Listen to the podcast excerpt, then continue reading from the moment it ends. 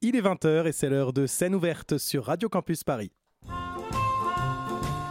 Scène ouverte. Qu'est-ce que tu as?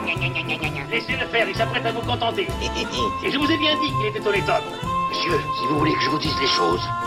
Songez, songez que dans quelques instants, il va sonner 6 heures. Que pour tous mes malades, 6 heures, c'est la deuxième prise de température rectale.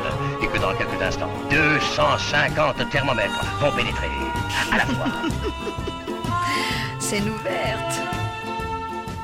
Et bonsoir à toutes et à tous et bienvenue en ce troisième lundi de novembre sur Scène ouverte, votre rendez-vous théâtral de Radio Campus Paris. L'hiver approche, l'air se rafraîchit de plus en plus et il est de plus en plus agréable de se réchauffer au sein d'un théâtre. Mais quelle bonne excuse pour y aller chaque soir.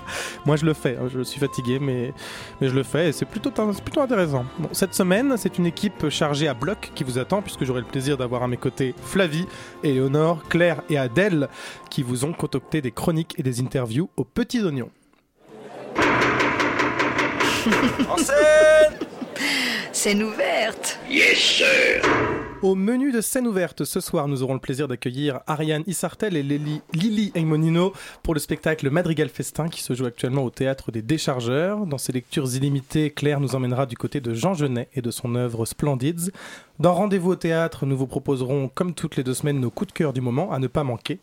Mais avant cela, place à notre première partie. Flavie et Éléonore ont découvert il y a quelques semaines au théâtre du Lucernaire la pièce Le roi des pâquerettes.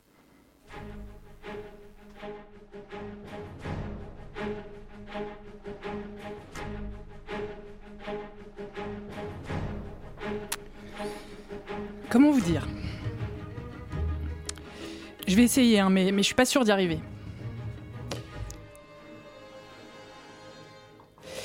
Comment dire que parfois j'ai l'impression que le théâtre a besoin de vous emmener en vous tirant par le bras, en vous dérobant, en vous emmenant à toute vitesse sans que vous ayez votre mot à dire.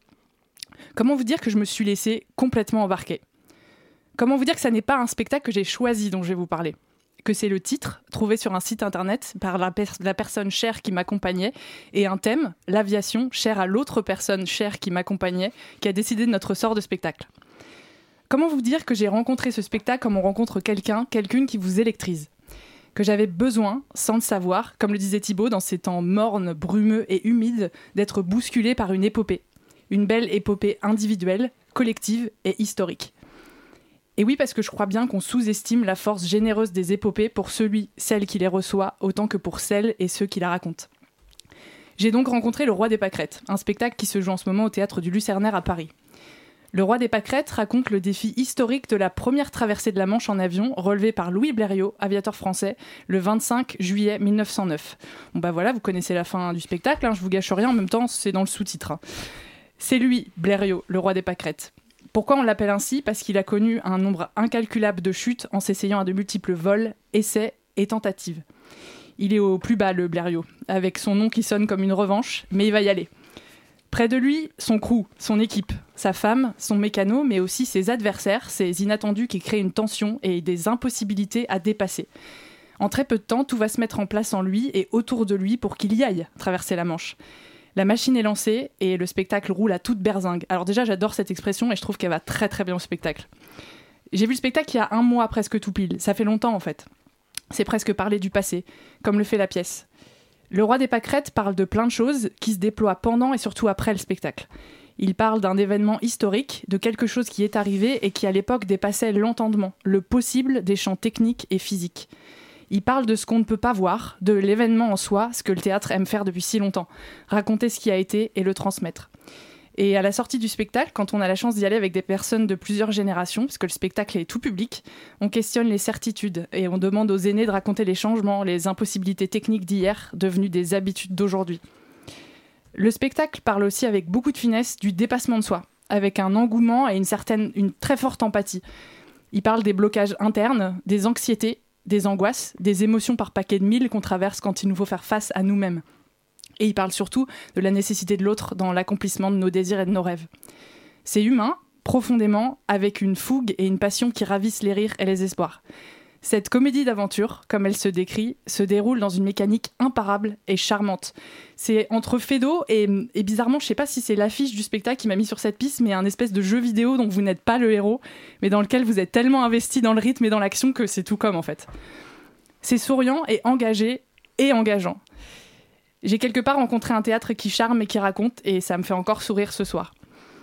Et pour finir, il y a un tout petit détail qui m'a attrapé et qui, à mon sens, représente bien le spectacle.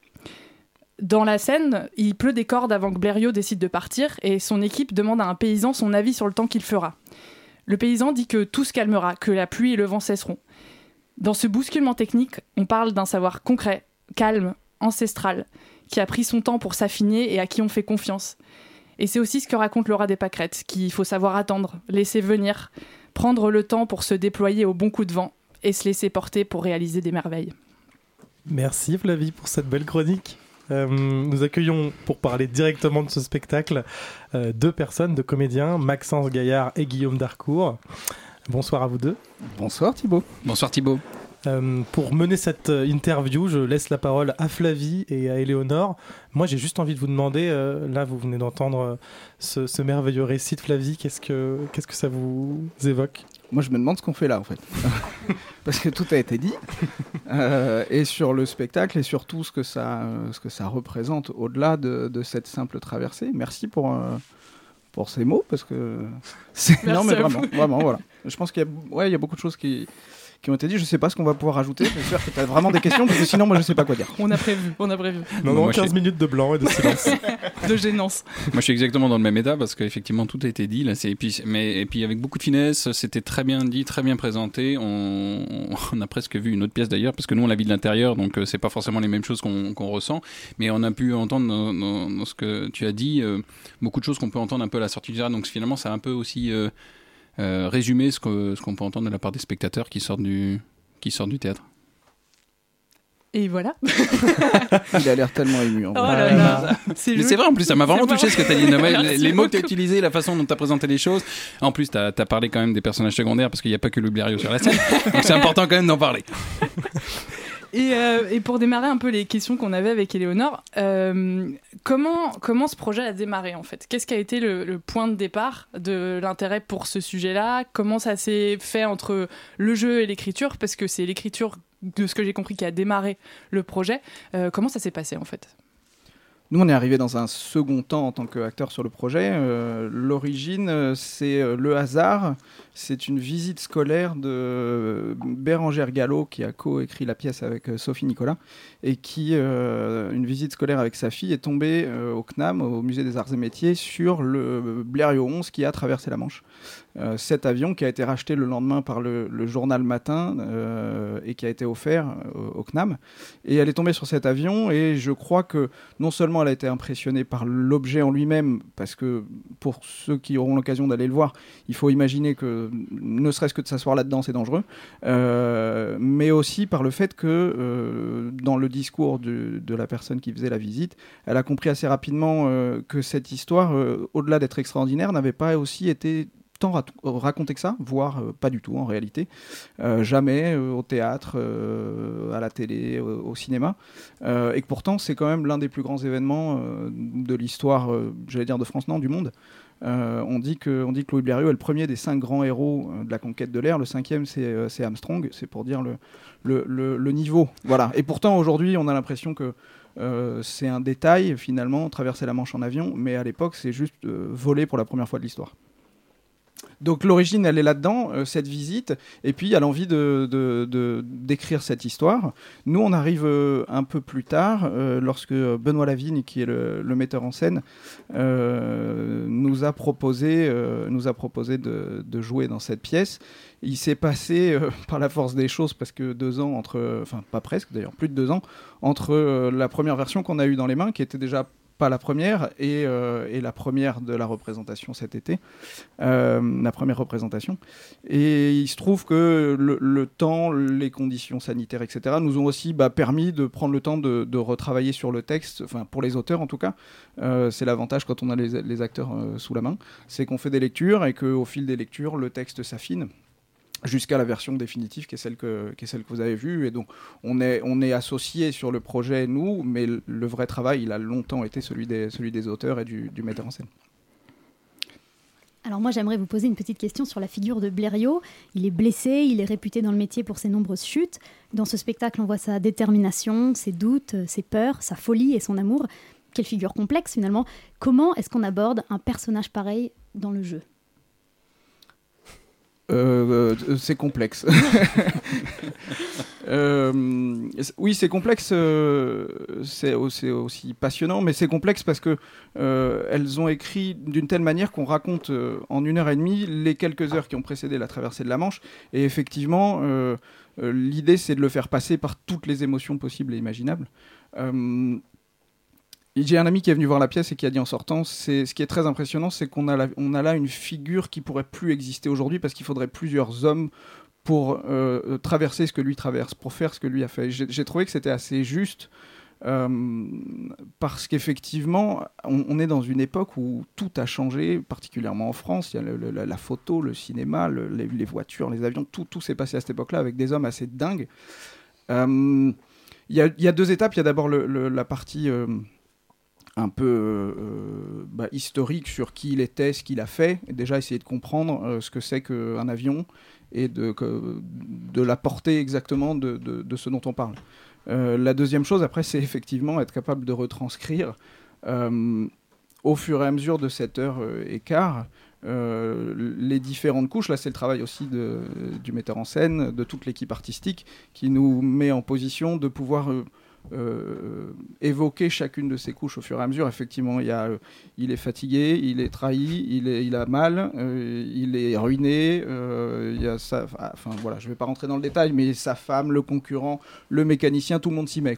Donc effectivement, l'idée c'est c'est pas de tout mettre d'un coup. C'est aussi au fur et à mesure de la pièce, grâce à la mise en scène, grâce à l'écriture aussi, dégrainer un peu chacun de, de, ces ingrédients au fur et à mesure. Mais c'est oui, c'est pas simple. Et ce qui est génial pour le coup aussi, c'est que les conditions sanitaires euh, nous ont permis de prendre le temps d'aller chercher chacune de ces couches-là. Euh, tu parlais dans, ta, dans, tes mots au début euh, du, temps, de prendre le temps. Il y a la tempête pour Blériot, pour nous aussi il y a eu la tempête. Et, peut-être que sans cette tempête il se serait précipité. nous, elle nous a donné aussi le temps bah, de, de, prendre le temps de faire un spectacle qui aujourd'hui est prêt et qui euh, bah, nous permet de faire notre traversée à nous. Quoi. Mais je pense qu'en plus, euh, c'est ce que tu dis, euh, ce temps-là de recherche aussi, parce qu'il y a un truc qui, dans le spectacle, est assez clair, c'est le, côté technique. Qu'est-ce que c'est qu'un avion? Comment c'est aussi important qu'il y ait une traversée qui se soit faite? Et et toutes, toutes, les étapes qu'il faut pour que ça marche. Et, euh, et ça, ça, je pense que le temps que vous avez pris, il se sent vraiment pour le spectateur, parce qu'on suit chaque étape comme ça. Et je pense que le temps que vous avez pris euh, à construire le spectacle, il, euh, il se sent aussi dans la clarté et dans l'énergie qui se fait, enfin, à, à, quel point c'est rapide, à quel point c'est efficace, parce qu'en fait, toutes les étapes ont déjà été faites. Et la question que j'avais aussi, c'est que on parle de Blériot, donc principalement parce que c'est le personnage principal du spectacle, mais il y a aussi toute cette équipe autour de lui. Il y a son mécanicien, il y a sa femme, il y a, euh, euh, il y a euh, les, ses adversaires. Et est-ce que c'est quoi le rapport entre l'individualité et l'équipe, même dans le jeu pour vous? Comment ça s'est comment ça s'est construit? Comment ça s'est fait dans la collecti dans le collectif? Bah, c'est vrai que l'aventure humaine, elle avait commencé déjà avant, avant même le, le, roi des pâquerettes. Euh, pour la plupart des comédiens, on se connaissait déjà euh, en amont. Euh, du coup, il y, a une première, une première étape qui a été assez facile, c'est-à-dire qu'on n'a pas forcément eu besoin de tous se découvrir, voir la façon dont chacun travaillait, chacun abordait son personnage ou l'histoire. mais c'est vrai qu'une fois que le, travail a commencé, chacun a a pu redécouvrir plus ou moins euh, les, relations les uns avec les autres parce que euh, on, on, on, avait une relation d'amitié, on était tous au même niveau, puis tout d'un coup on s'est retrouvés à être des adversaires, à être des subordonnés, à être des, concurrents ou à être l'épouse pour, pour Alicia Blériot. Et c'est quelque chose qui, je trouve, s'est fait assez naturellement, en particulier avec cette équipe-là qui se connaissait, parce que on, on était chacun à notre place. Euh, c'est là où le, travail de Benoît Lavigne a été euh, assez déterminant. C'est-à-dire qu'il a, il a tout de suite imaginé qui se jouerait quoi. Et la distribution a été si bien faite que l'évidence, euh, à première lecture, déjà, on savait qu'on était, on était à la bonne place. Donc les relations sont étaient comme ça déjà en place en fait finalement quand on a commencé. Donc euh, à vivre, alors c'est assez drôle parce que du coup ça crée aussi des situations euh, où on, rigole beaucoup, on passe beaucoup de temps à rire tous ensemble, on, s'entend. alors à part bien sûr Luc Dario, il est tellement dans son personnage qu'il ne rigole jamais. Il ne rigole. Il pleure plus d'ailleurs. il pleure plus. Il se plaint. Il se plaint régulièrement. Non mais c'est vrai que au-delà de, des relations euh, un peu sociales, j'aime dire, qu'il y a entre les personnages, euh, le, subordonné, le, etc., l'entente est tellement bonne, la, confiance est tellement euh, forte entre nous que malgré ces, comment différences, je vais parler du patron et du subordonné par exemple, puisque c'est notre relation euh, sur scène entre Louis Blériot et Ferdinand Collin. Euh, malgré ça, la, complicité est vraiment réelle. Euh, et on a, d'ailleurs, ça a servi pas mal pour la pièce, puisque. Il y, a, un passage en particulier où ils sont tous les deux à, évoquer un peu ce qu'ils ont vécu. Et au-delà de la relation patron-subordonné, l'amitié et le, le, fait de parler de la même chose, de vivre la même chose et d'avoir la même passion, nous a, a été aidé par le fait qu'on soit déjà mis dans la vie. Dis donc. Alors moi, il en rajoute un peu. Là, Éléonore ne sait pas comment enchaîner. Elle est Qu'est-ce que c'était trop beau. Non, j'ai quand même une question pour vous, euh, Guillaume Darcourt. Dans une autre vie, vous étiez ingénieur, puis vous avez travaillé dans un cabinet d'audit conseil. Je ne sais pas ce que ça veut dire. Avant de vous reconvertir en comédien, est-ce que, quand, est-ce que finalement, il faut un peu de folie, comme Blériot dans le théâtre, il faut de la folie? Euh, alors oui, euh, clairement, clairement, il faut de la opposition au métier chiant que tu faisais avant. la traduction. Pardon à tous mes anciens collègues qui m'écoutent. Là, mes anciens patrons, je suis désolé. Hein, non, non. super, c'était super. C'était vraiment, hein, j'ai passé un très bon. Non, en plus, en plus, euh, c'est vrai parce qu'ils m'ont, ils m'ont beaucoup accompagné dans la, justement dans ce projet-là pour, pour arriver à réaliser ce projet-là. oui, il faut, il faut de la folie pour, pour être comédien parce que Enfin oui, je vais quand même nuancer mes propos. Il faut de la folie, mais il faut aussi euh, avoir la tête sur les épaules. Euh, parce qu'on on se lance pas dans le métier de comédien euh, comme ça, la fleur au fusil. ça demande de, la réflexion, ça demande de la préparation, ça demande de, la formation aussi. nous, on a eu la, chance, avec Maxence entre autres, d'être formé par Jean-Laurent Cochet, donc, qui a été un, maître, enfin qui nous a vraiment beaucoup apporté, qui nous a donné la direction en tout cas du travail qu'on doit avoir pendant les, les 50 prochaines années. Euh, quand on sera comédien dans, dans, 50 ans. Et, et euh, donc cette folie, oui, c'est important, mais elle est encadrée par euh, tout le reste. il faut savoir gérer un projet, il faut savoir monter un projet, il faut savoir aller chercher. Finalement, c'est un peu le même travail que dans une entreprise. Hein. Si, on regarde, si on regarde bien, il y a à peu près tous les mêmes niveaux, avec cette, bien sûr cette folie en plus qui fait qu'on se jette tous les soirs dans le vide devant un public affamé d'histoire et de, et de bonheur et de joie. Oh mon dieu, qu'est-ce qu'il est fort, qu'est-ce qu'il est fort. beauté. Et tout ça sans texte, vraiment, c'est. C'est un métier. Un pro hein, total. C'est un métier, un métier. Un peu pathétique, je trouve. Mais Merci de me soutenir, Maxence. Ah. Je savais que tu allais me soutenir parce que je, je, je sentais que tu cherchais déjà quelque chose à répondre. bah, écoutez, euh, merci beaucoup euh, d'être venu nous parler euh, de ce spectacle, Le Roi des Pâquerettes. Merci Maxime. Maxence Maxence, je savais. Il l'a fait. Il l'a fait. Et vraiment, et vraiment, je me suis dit, Thibaut, concentre-toi. Je l'ai fait. Non, mais tu le fais souvent et c'est pour ça qu'on te met en présentation, Thibaut, pour mettre un peu de détente. Mais oui, voilà, c'est ça. C'était le, le Et merci Guillaume. Merci, merci également à Flavie et Léonore d'avoir mené cette interview. tout de suite, je vous propose d'écouter Greensleeves, près du spectacle Madrigal Festin, interprété par Lily Emonino et Ariane Issartel, juste avant de les retrouver sur notre plateau en compagnie de Claire et d'Adèle.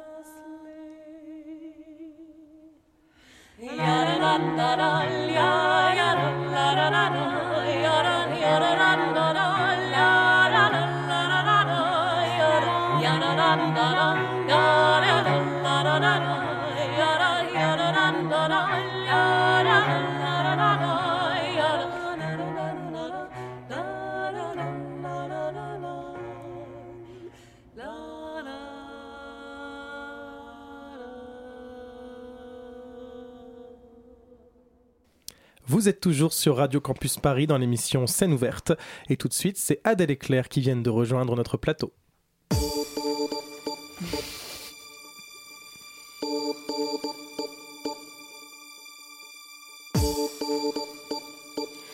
Que font une chanteuse lyrique et une violoncelliste pendant, pendant le temps de cuisson d'une tarte à l'oignon? Elles chantent, elles jouent bien sûr, mais aussi elles répètent, elles se parlent, elles rient, elles écoutent la radio, elles s'aiment, elles disent n'importe quoi pour faire sourire l'autre, elles s'émeuvent et surtout elles racontent des histoires, à elles, à nous.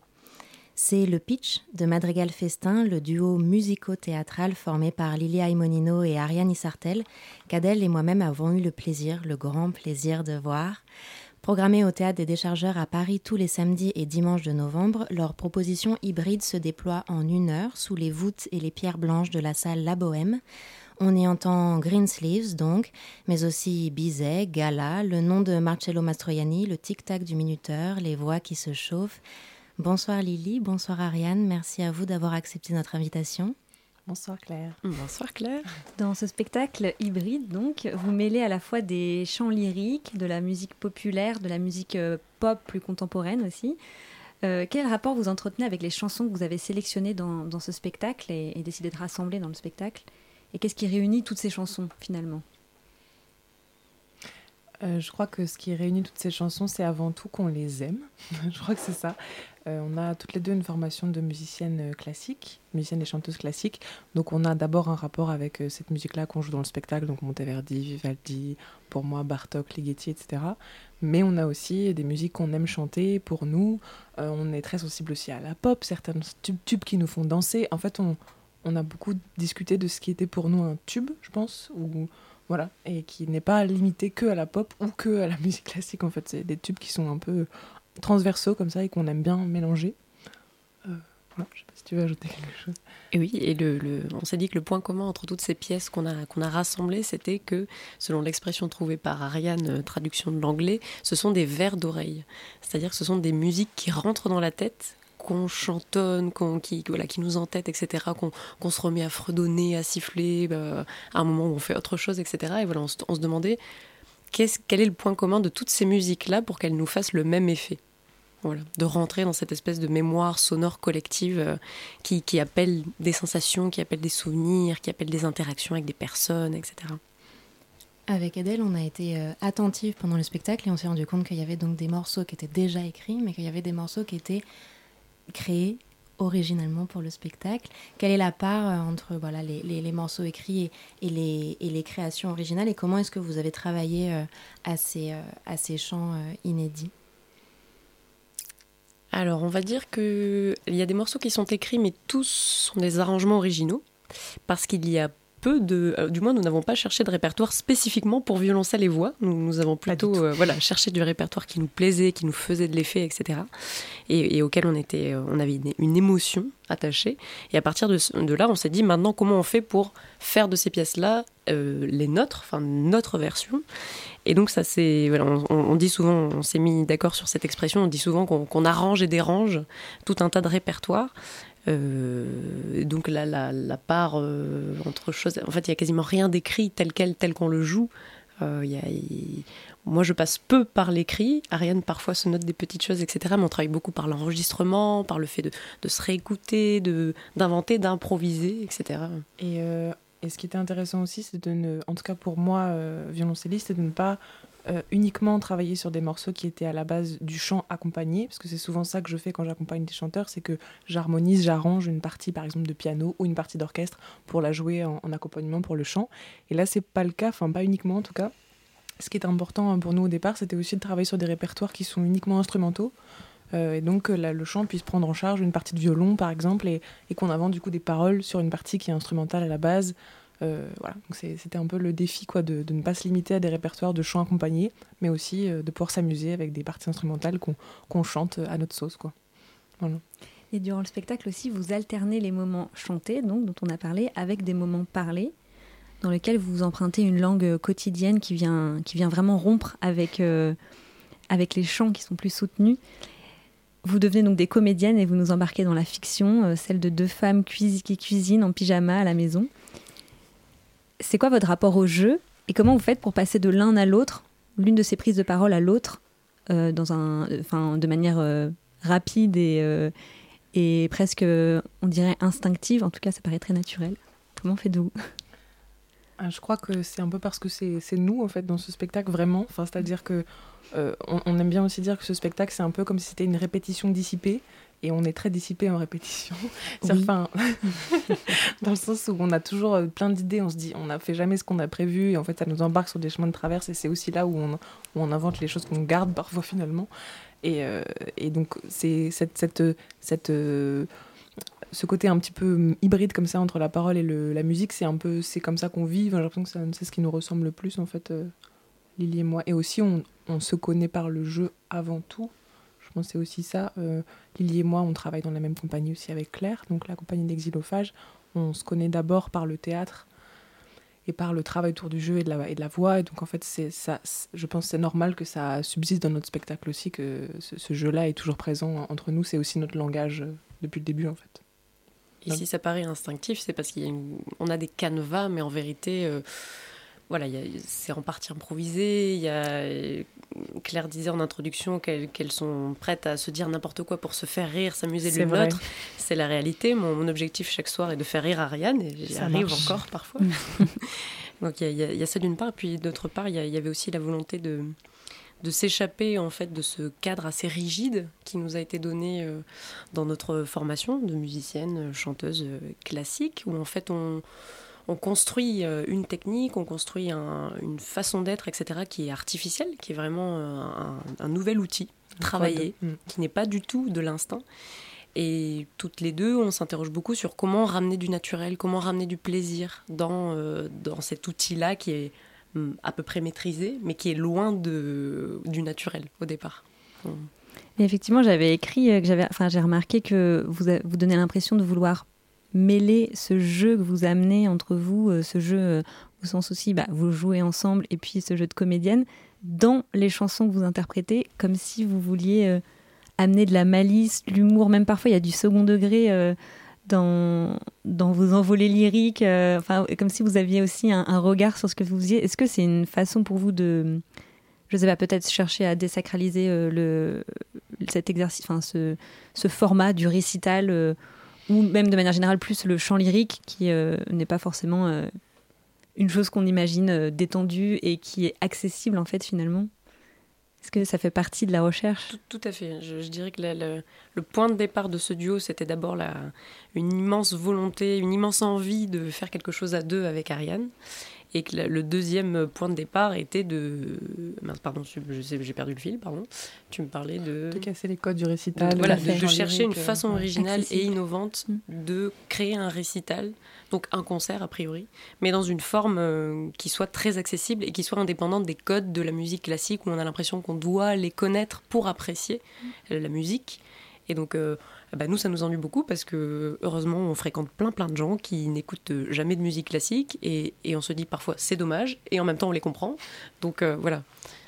Oui, Donc complètement. c'était aux origines du projet. Tout à fait. Pour nos auditeurs, du coup, effectivement, même si vous n'y connaissez rien à la musique classique, au chant lyrique, euh, il faut, euh, enfin justement, ce spectacle est fait pour vous parce qu'il a vraiment, enfin moi en tout cas, ça m'a, voilà, je vous le dis, euh, ça m'a, ça, ça vraiment, vraiment venu me cueillir en fait, et j'ai trouvé ça très fort et parce que vous réussissez ce pari-là, je trouve, de, voilà, de, de, de rendre, enfin, de désacraliser aussi la chose. Donc c'est super.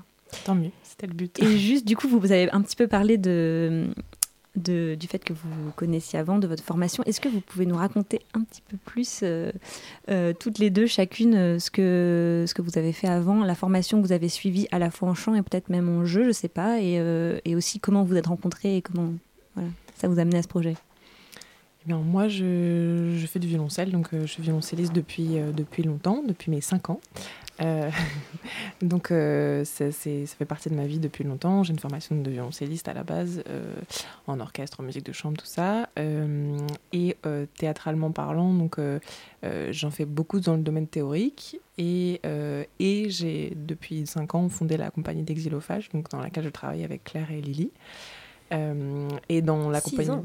6 ans, 6 ans, 6 ans. Le temps passe. Le temps passe. et, euh, et, dans cette compagnie, on travaille beaucoup autour de, du lien entre le théâtre, le théâtre, et la musique, bon, parce que c'est une de mes obsessions un peu, et qui est aussi une obsession commune avec Lily, donc on s'est bien retrouvés sur ce, sur ce point-là. Et, euh, et je pense que c'est ce travail-là qui nous a donné envie de, de, pousser plus loin le travail vraiment purement musical euh, à deux, parce qu'on est un peu les, les deux, les, les deux euh, disons, euh, petite tête euh, pensante de la partie musicale de la compagnie, je dirais, enfin en tout cas de la création musicale. Il y écrit, écrit beaucoup de musique pour la compagnie, c'est notre coach vocal pour, tous les, pour tous les comédiens et comédiennes qu'elle initie avec brio au chant. Et, et, voilà, moi j'ai pas de formation de chant lyrique par contre, donc la façon dont je me mets dans la voix de Lily, c'est aussi assez inédit, notre, cette façon-là. Donc moi j'ai plutôt, je pense, une voix de chansons. Enfin voilà, pas du tout une voix de voilà. Une très jolie voix naturelle.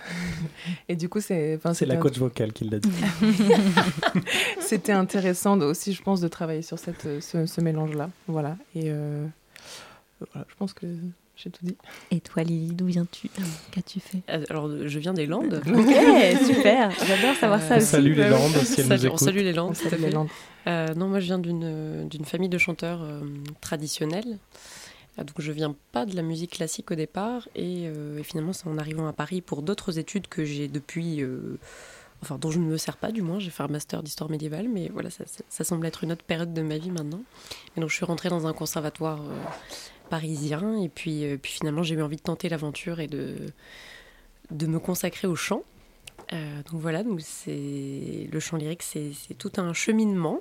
et puis aujourd'hui, je, c'est mon métier. Voilà. D'accord.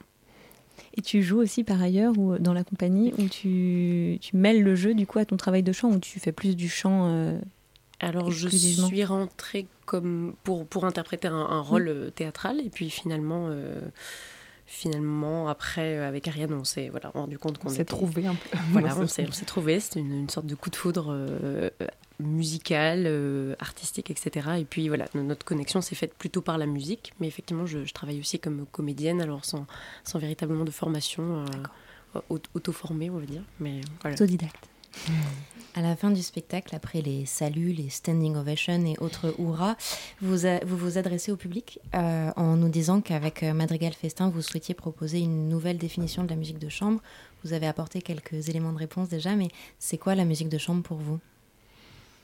Hum, ben, il y a cet amalgame un peu simple, la musique de chambre, c'est dans la chambre, mais disons que aussi la salle des déchargeurs permet une certaine forme d'intimité qui, moi, m'est très chère dans le domaine du concert. Euh, le rapport avec le public, on le, perd beaucoup dans, le récital classique. Enfin, disons qu'on est tous les codes dont, tu as parlé, Lily, ça nous éloigne aussi beaucoup des gens, etc. Et moi, dans la musique de chambre que je pratique par ailleurs aussi, dans des formations très classiques, trio avec piano, etc., mais aussi dans ce duo avec Lily, ce que j'aime, c'est justement le, le, partage avec le public, le lien, le fait de. Et aussi cette. Euh, comment dire C'est pas monumental, c'est quelque chose qui est, qui est devant nous, qui est accessible, qui est petit, dans lequel on peut se reconnaître. Et. Et j'aime cette idée qu'on amène les gens dans notre univers et on espère qu'ils s'y sentent bien. Je pense que c'est ça, c'est comme ça que je dirais que j'aimerais voir la musique de chambre. Enfin, j'aimerais plus la voir comme ça euh, dans les récitals que je vais voir en musique classique. J'aimerais plus me sentir euh, intégrée ou euh, ouais, comprise dans ce, dans, cette petite, dans ce petit univers. Donc on espère que les gens se sentent bien chez nous. Et nous, nous faisons de la musique d'arrière-cuisine. Oui, c'est encore pire. Et quel, quel futur pour ce spectacle alors? Ah, on. Le salon. c'est déjà prévu, après la chambre et la cuisine. Et ben, c'est un, un, spectacle très jeune. Enfin, oui. Voilà, on l'a pas dit. Le, le la création du spectacle. Cette, euh, cette, exploitation au Théâtre des Déchargeurs, c'est une, une, première pour ce spectacle. Donc, c'était huit premières dates, euh, huit premières rencontres avec, euh, avec ce format-là de public qui est à la fois intimidant, c'est-à-dire oui, très proche. C'est pas une, un public masse, c'est un public fait de personnes individuelles que l'on identifie euh, voilà, très individuellement. Bien. Très bien voir les visages. Donc euh, c'est assez impressionnant. Et finalement, maintenant que voilà, les, les, dates se succèdent, etc., on se rend compte que c'est aussi, euh, ça nous donne beaucoup de force. Et c'est euh, une expérience assez rare finalement. Et ouais. surtout, enfin moi j'ai été catastrophée à l'issue de la première. Je me disais, quand je chante, euh, quand je chante vraiment, euh, dans une, avec, avec cette technique lyrique, et que j'ai quelqu'un à 1m50 de moi, il doit avoir l'impression que je lui hurle dessus, ça doit vraiment pas être agréable du tout. Donc j'étais un petit peu en train de me dire, bon voilà, il faut... Quelle est l'expérience spectateur là-dedans? Mais voilà, on, on, on régule, on...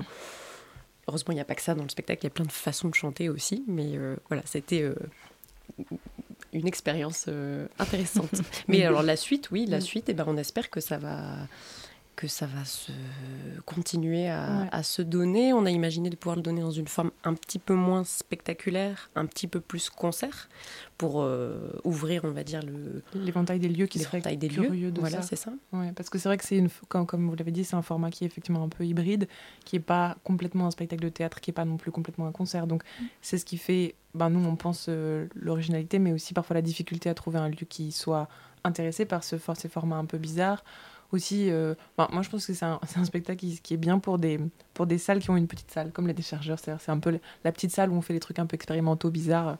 Je pense que ça, ça peut intéresser. Puis voilà, il faut que ce soit un, un, public qui soit aussi assez petit. Voilà, on, est, on, a, on a invité des gens qui nous ont vus. Euh, on espère que ça leur, euh, leur dira de nous réinviter. Enfin voilà, et puis on, on, on fait notre chemin comme ça. Et on est, c'était vraiment une chance de pouvoir créer ce spectacle dans ces conditions euh, et de le faire évoluer comme ça sur, sur 8 dates et d'avoir c'est comme un petit, un petit être vivant, quoi. Tous, tous les, tous les week-ends, il grandit un peu plus. Et Lily, tu parlais de l'expérience spectateur. Quels sont les retours, justement, que vous avez euh, à la sortie de ce spectacle? Eh bien, alors, y a, dans les retours qui, qui nous montrent qu'on a réussi notre qui pari, font plaisir, les retours on va plaisir. dire. Il euh, y a, a l'idée qu'on a réussi à embarquer les gens dans une intimité, parce que ça, c'était un vrai défi aussi de, de, de créer une intimité, mais qu'elle soit perméable pour le spectateur, que ça soit pas une petite bulle euh, dans laquelle on puisse pas faire euh, rentrer le, les spectateurs. Donc voilà, les gens souvent nous ont dit oh on a envie de vivre avec vous. Alors c'est rigolo comme retour. Et puis, euh... peut-être pour le, la question de reconnaître ou pas les, les musiques, moi on a, on a eu un peu ce retour, les gens qui nous disaient ah on aimerait bien à la fin savoir exactement ce que vous avez chanté pour. Alors des fois on leur dit mais un peu informellement comme ça. Et euh, je crois que l'important c'est ça pour nous, c'est que tout le monde puisse avoir au moins une chanson où ils se disent ah mais je connais ça, c'est quoi déjà? Mmh. Et pas forcément la même pour tout le monde. Et si on arrive à ça, c'est gagné aussi. Oui, ça a marché. Hein. Mais je me suis posé la question sur plein de chansons. Mais ça, mais ça me dit mmh. un truc, exactement comme vous le faites. Et bien, pour terminer euh, cette interview en, en beauté, euh, vous, vous, avez eu la gentillesse de nous proposer euh, votre voix chantée ce soir aussi et d'interpréter pour nous un petit extrait du spectacle. La note est prise. Alors, il s'agit de Aïe Aïe, un chant inspiré d'un duo pour violon de Bartok. Amis auditeurs, dégustez. Mmh. Uh, uh, uh, uh, uh, uh, uh,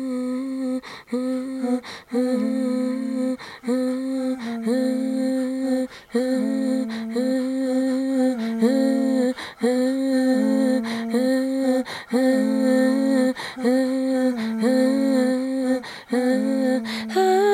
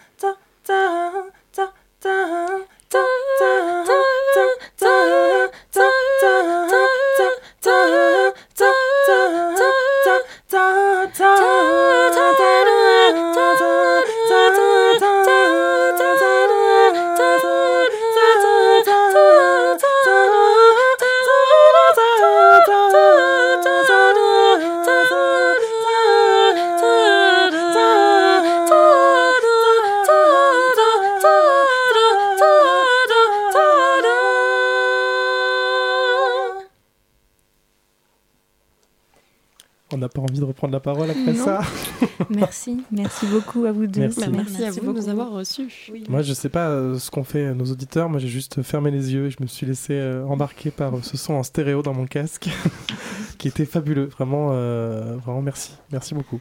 Merci à vous. Merci donc euh, Ariane Lily euh, pour cet extrait, euh, d'avoir accepté notre invitation pour Madrigal Festin. Je rappelle, les... là en plus c'est la fin, c'est la fin des dates en fait. Le spectacle se joue encore ce week-end, enfin le week-end prochain, au théâtre des Déchargeurs. Alors moi je sais pas vous, moi cette interview et cet extrait musical et tout ce qui s'ensuit et de connaître le travail d'Ariane Lily m'a donne envie d'y courir.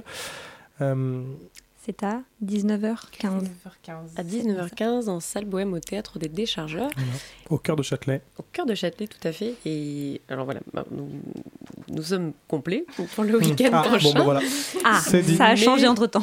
si vous voulez, vous pouvez aller euh, consulter. Donc, en tapant Madrigal Festin, vous devriez tomber sur une vidéo YouTube. euh, voilà, qui, qui, qui continue à, à faire explorer un petit peu l'univers et puis euh, où il y aura prochainement euh, de bonnes nouvelles, j'espère. Oui, puis on est sûr que ce spectacle va, va continuer à voir le jour et que nos, nos auditeurs pourront euh, aller voir ce spectacle ailleurs. Peut-être de nouveau des chargeurs, peut-être, on verra. Dans les Landes. Dans les, Dans les Landes, voilà, il y aura des possibilités. Je remercie euh, aussi Adèle et Claire qui ont mené cette interview avec brio et puis je laisse la parole à Claire puisque tout de suite, c'est l'heure des lectures illimitées. Je cherche à dire euh, ce que je ne peux pas dire dans la vie. Que je ne peux dire que seul. C'est mes livres qui, qui m'ont fait sortir de, de tôle. The young actors today are so ghastly, uninteresting, boring, tedious. J'ai besoin d'abord d'être hors de chez moi et puis d'avoir un bruit extérieur qui est apaisant, qui est agréable. They know nothing about their culture, they know nothing about the great legends of the past. Et surtout que c'est un café. On joue au tiercé. Évidemment, j'ai envie de casser l'ordre. Je n'ai jamais su lire le théâtre. Personne ne sait lire le théâtre. Nous ne sommes pas metteurs en scène, nous ne sommes pas comédiens. Alors moi, vous, nous, qui ne lisons sans visée ni vision de rien, qui lisons pour le simple plaisir de lire, comment recevoir un texte théâtral? Où est le plaisir dans la lecture d'une pièce? Aujourd'hui, nous allons tout à la fois donner une réponse et donner envie, en vous invitant à une visite guidée d'œuvres rares, méconnues, peu vues, peu lues. Bienvenue dans les lectures illimitées, bienvenue dans Splendids de Jean Genet. À l'avant-dernier palier de l'hôtel, un groupe de policiers s'est disposé pour l'attaque définitive. Dans quelques minutes, les gangsters lèveront leurs mains tachées de sang. Scott, Jean, dit Johnny, Bob, Bravo, Rafale, Riton, Pierrot et le policier sont les gangsters, oui, le policier aussi, qui peuplent le septième étage de l'hôtel Splendids. Luxe, lustre, tapis. Quelque part en France, quelque part en Amérique, quelque part dans un film noir. Tous les huit, ils viennent de faire un braquage et se cachent dans les couloirs du palace. Leur otage, la fille d'un millionnaire, est morte de leurs mains. La police encercle le bâtiment, prête à l'assaut. La radio rythme la soirée des dernières informations, il ne leur reste plus qu'une heure à vivre. De quoi sont peuplées les ultimes minutes de la vie d'une crapule? Épuisés, dépeignés, endeuillés, ces gangsters de renom seront-ils lâches Ou bien au contraire auront-ils la fin grandiose des criminels d'Hollywood? Adaptant pour le théâtre son roman Le journal du condamné à mort, Jean Genet écrit Splendids, une pièce en deux actes à la fin des années 40, on n'est pas très sûr de la date d'écriture, et renonce à sa publication dans les années 50, on n'est pas très sûr des raisons de cet abandon.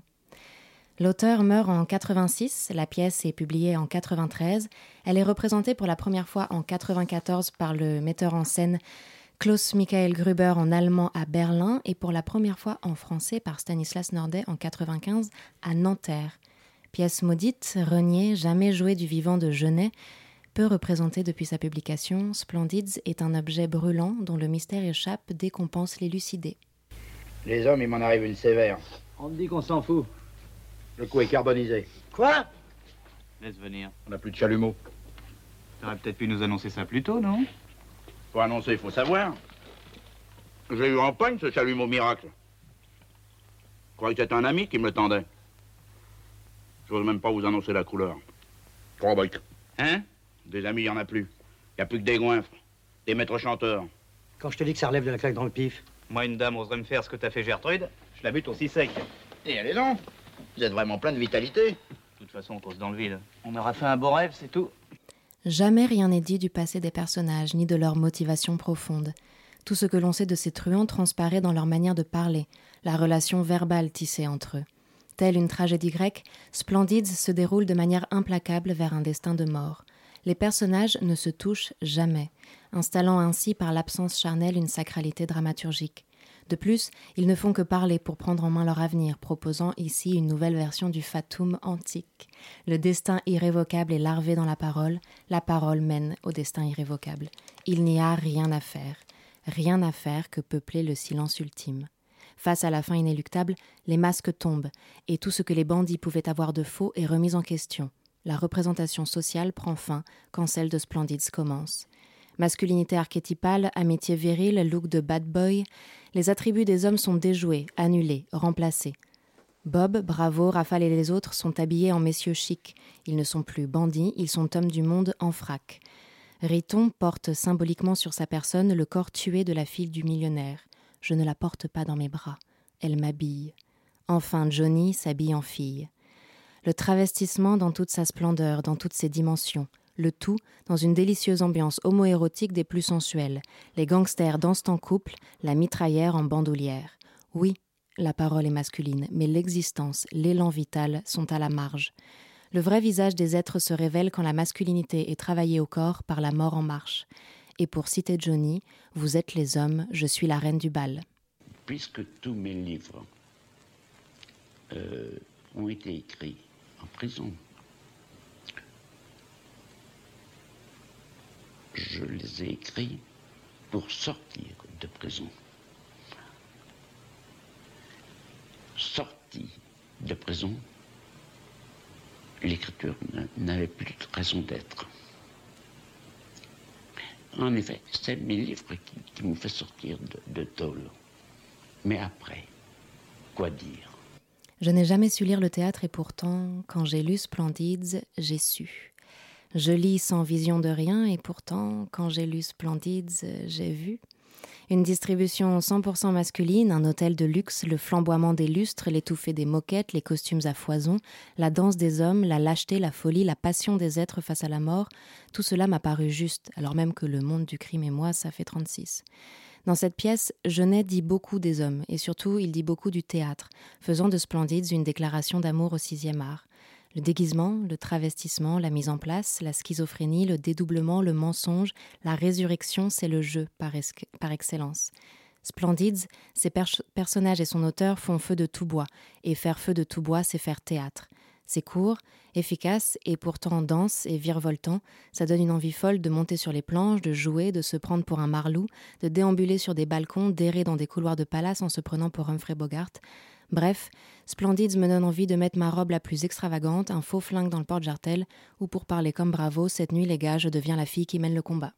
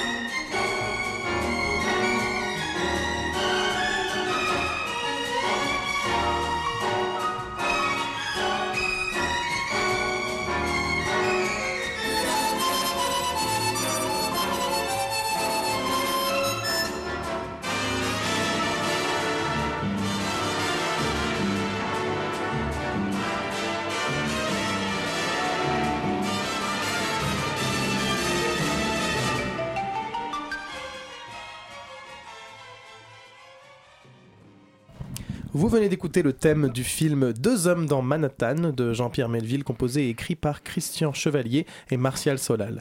Vous êtes toujours sur Radio Campus Paris dans l'émission Scène ouverte. J'aimerais aller au théâtre, mais je sais pas quoi voir. Ça tombe bien, c'est l'heure de rendez-vous au théâtre. Rendez-vous au théâtre Tous les 15 jours, on vous partage nos coups de cœur. Rendez-vous, rendez-vous au théâtre. Alors, je commence pour ce rendez-vous au théâtre, puisqu'il y a 10 jours, j'ai découvert l'un des spectacles euh, les plus beaux de ma vie. Oui, je pèse mes mots. Euh, j'ai assisté au théâtre Mogador à la première de la comédie musicale Le Roi Lion. N'en déplaise à mes partenaires euh, de table qui n'ont pas pu venir mais qui vont pouvoir y aller, j'en suis sûr, par la suite, surtout quand j'aurai dit ces quelques mots. Euh, parce que si ce spectacle m'a fasciné, c'est parce qu'il est complet de A à Z. C'est un spectacle intelligent à tout point de vue. Mise en scène, scénographie, musique, costumes, marionnettes, acteurs, texte, rien n'est laissé au hasard. Cette histoire, connue de tous, est un classique. Tout le monde arrive avec des images, celles du dessin animé, celles du remake en film sorti dernièrement, celles de nos imaginaires collectifs. Eh bien, Julie Témor, metteuse en scène lors de la création du spectacle en 1997 à Minneapolis, et oui, 1997, ce spectacle à mon âge, il est donc quand même assez vieux, même s'il est jeune, euh, elle a réussi à nous emmener dans un nouvel univers, balayant nos images ou les faisant renaître. C'est un spectacle magique, plein de beauté, de fantastique, de talent, d'émotion. Le travail des costumes et des marionnettes est bluffant et fluide, on s'attache à des êtres qui prennent vie sous nos yeux. L'adaptation française signée Stéphane Laporte est une véritable réussite, pleine d'humour et de puissance. Les personnages de Timon, Pumba et Zazu sont à, sont à tomber de par leur vivacité et leur humour. Scar, Mufasa, Rafiki, Nala et Simba sont impressionnants de par leur aura. Non, je vais pas tous les citer, mais, euh, mais ils ont tous une force, un talent. On pourrait citer tout le cast, puisque la cinquantaine d'artistes sur scène forment une seule et même équipe et nous font rêver pendant 2h30. Moi, je ne peux que vous conseiller de voir ce spectacle. Je pense que vous l'avez compris. C'est pour moi le mon plus gros coup de cœur de cette rentrée et nul doute que ce sera le vôtre. La Euh, haine. La haine autour de cette table. je Euh, sais que vous allez l'aimer. Mais oui, mais je sais qu'on va y aller surtout. Parce que c'est un peu un. C'est comme ce que tu n'arrives jamais à voir parce que c'est tellement exceptionnel, mais on va y arriver parce qu'il il est là. Donc euh, il faut juste y aller. ça a un certain coût, je vais pas vous mentir, mais, euh, mais pour, moi, pour moi, ça le vaut. Enfin, je, je pense vraiment que s'il y a un spectacle où il faut mettre de l'argent, celui-ci en fait partie. Voilà. C'est Très pour bien. moi. Euh, alors moi je suis allée voir avec Thibaut, ça commence à dater aussi. Euh, c'était presque la même semaine que Le Roi des Pâquerettes. C'était le visiteur d'Éric Emmanuel Schmitt au théâtre Rive Gauche, avait mise en scène par Johanna Boyer, si je ne m'abuse. Euh, le visiteur.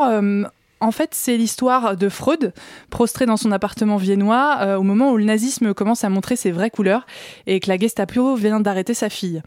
Donc Fred, Fred, Freud se retrouve seul. Ah, sacré Fred. Sacré, Sacré Fred. Fred, hein. Ah ben on fait tous des, des, des, euh, tout à l'heure euh, Maxime, Maxime, Maxence, tout ça. Donc Fred, voilà, ça dénonce, ça dénonce. Freud se retrouve seul, perdu et en crise de confiance en la vie et en le monde. Et en fait, un homme se présente chez lui. On ne sait pas trop qui il est. Est-ce que c'est l'échappé, euh, c'est un échappé d'hôpital psychiatrique euh, à, côté- à côté de chez Freud, ou est-ce que c'est Dieu lui-même incarné en qui Freud a, tant de mal à croire? Et en fait, le doute s'impose au fur et à mesure du spectacle. Est-ce que c'est, est-ce que, est-ce que c'est vraiment Dieu qui lui parle? Et en fait, s'ensuit une discussion existentielle, philosophique, et euh, parfois c'est drôle, cocasse.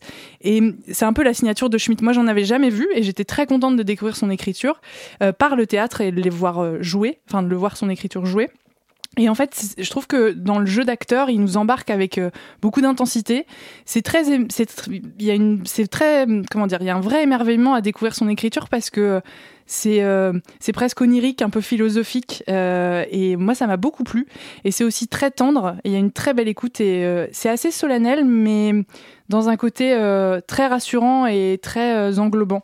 Et donc moi, je le conseille parce que c'était le premier de Schmitt que je voyais et, euh, et vraiment un très très beau, jeu, très belle intensité. faut suivre parce que c'est quand même assez philosophique et Schmitt est, est là-dedans aussi, mais je le conseille. Et ce spectacle euh, est prolongé jusqu'en février, donc au théâtre Rive Gauche. Donc vous avez tout le temps pour le découvrir. Et je crois que euh, avait quelques mots à nous dire, sortis de son esprit à l'instant même. un peu impro impro, mais voilà, euh, je viens vous parler d'une expérience que je n'avais jamais faite et j'ai un peu honte d'admettre que je n'y étais jamais allée, mais je suis allée au cabaret. Ok, je suis allée au Lido de Paris. Pour moi, c'était un attrape touriste euh, total et c'était une version un peu américaine de la France, voilà. Mais en fait, j'en ai pris plein la vue. Non mais pendant deux heures, il y a des tableaux qui s'enchaînent. On voit les Bluebell Girls, qui sont les danseuses du Lido, qui dansent, qui sont plus ou moins habillées, qui ont des costumes mais magnifiques. Ça, ça brille, il y a des plumes, et vraiment, on en prend plein la vue. Il y a un pré-show génial où, avant le spectacle, on peut danser sur scène. On peut même déguster un repas gastronomique euh, tout en admirant le spectacle. Et quel spectacle Vraiment, je vous conseille de faire un jour une sortie au cabaret, que ce soit le Lido, le Crazy Horse euh, ou même le cabaret burlesque. Vraiment, faites une, une petite expérience de cabaret. Allez Allez, tout solido. C'est tentant. Et moi, pour terminer, je voulais vous parler du spectacle À la vie d'Élise Châteauret qui s'est joué au Théâtre 71 à Malakoff et euh, qui rejouera cette année, enfin non, en 2022, en janvier 2022, au Théâtre des Quartiers d'Ivry. C'est un spectacle superbe qui parle de la mort, mais en fait c'est magnifique. Elle a fait une enquête euh, sociale et, euh, et une enquête en fait auprès de personnes qui ont ou, ou du centre d'éthique de Paris pour les personnes qui souhaitent être accompagnées en fin de vie. Et en même temps, elle a fait une enquête théâtrale en cherchant euh, toutes les plus belles morts au théâtre. Et du coup, toute la scène d'ouverture du spectacle, c'est un enchaînement de morts théâtrales exceptionnelles avec des extraits en plus de tous les textes classiques de morts théâtrales ou juste un travail physique sur la mort. C'est magnifique, c'est drôle, c'est émouvant, c'est super. Il faut aller le voir en janvier. Eh bien voilà, en janvier, et suivez si jamais euh, il y a d'autres dates qui sortent. Euh, il est bientôt 21h, c'est la fin de ce rendez-vous au théâtre.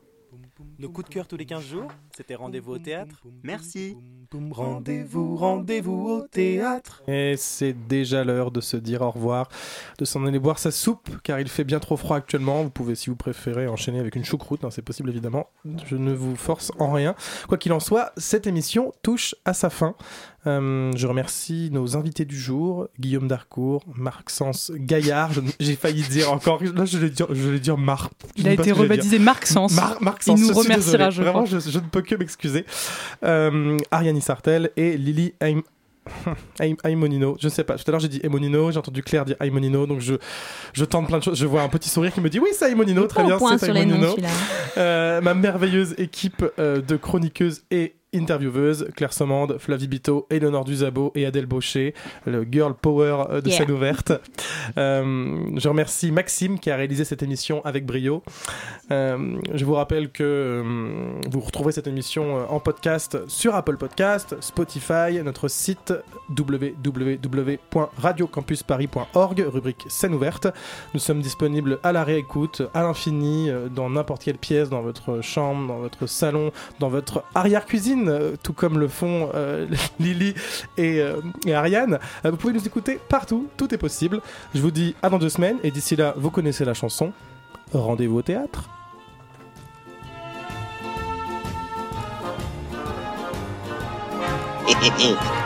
Scène ouverte. Qu'est-ce que tu as? Laissez-le faire, il s'apprête à vous contenter.